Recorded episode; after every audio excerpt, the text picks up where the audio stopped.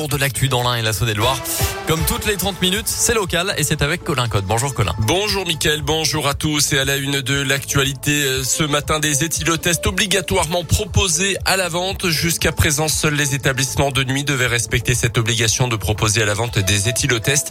Mais depuis le 1er juillet, les établissements de boissons alcoolisées à emporter en ligne, les supermarchés, les épiceries ou encore les cavistes, les bars et les restos sont concernés. Euh, Ces alcotests doivent être visibles à proximité du rayon alcool ou près de la caisse. Une affiche d'information doit également être placardée. Une mesure qui va dans le bon sens pour Jean-Pierre Vulin, le président de l'Union des métiers et des industries de l'hôtellerie de l'Ain. On a l'habitude de voir les gens qui sont un peu alcoolisés.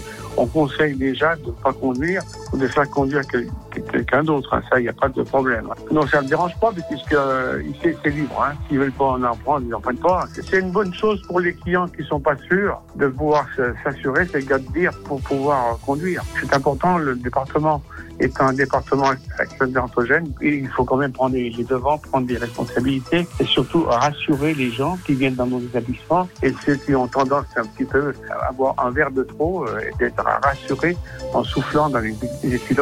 La mesure commence tout juste à se mettre en place. Les établissements concernés ont jusqu'au 1er octobre pour se mettre en conformité. Dans l'un, 350 éthylotests viennent d'être remis à l'UMI qui se chargera ensuite de les distribuer à ses adhérents.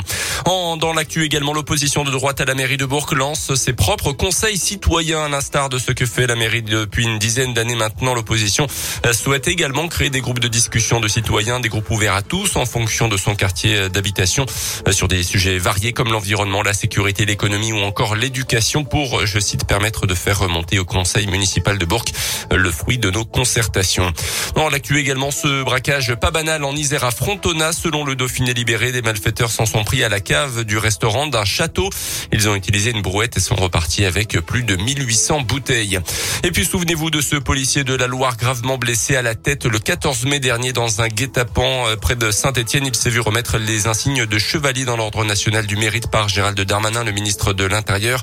Euh, Ce brigadier chef de 51 ans était intervenu avec un équipage de police dans un quartier sensible pour tapage nocturne. Sur place, la patrouille avait été prise à partie par une quinzaine de personnes. Dans l'actu également des séances de psy remboursées dès l'âge de 3 ans. C'est ce qu'a annoncé Emmanuel Macron hier. La Sécu prendra en charge ces séances sur prescription médicale à hauteur de 40 euros pour la première séance, 30 euros pour les suivantes. Le président de la République a aussi annoncé la création de 800 postes dans les centres médico-psychologiques pour réduire les délais d'attente. Les psychologues manifestaient partout en France hier. On connaît le, candidat des écologistes à la prochaine présidentielle. Ce sera l'eurodéputé Yannick Jadot. Il a remporté le second tour de la primaire écolo de justesse devant l'écoféministe Sandrine Rousseau, obtenu 51,03% des 104 000 voix exprimées au second tour. Le foot avec la victoire du Paris Saint-Germain hier en Ligue des Champions face à Manchester City avec le premier but de Messi sous le maillot parisien.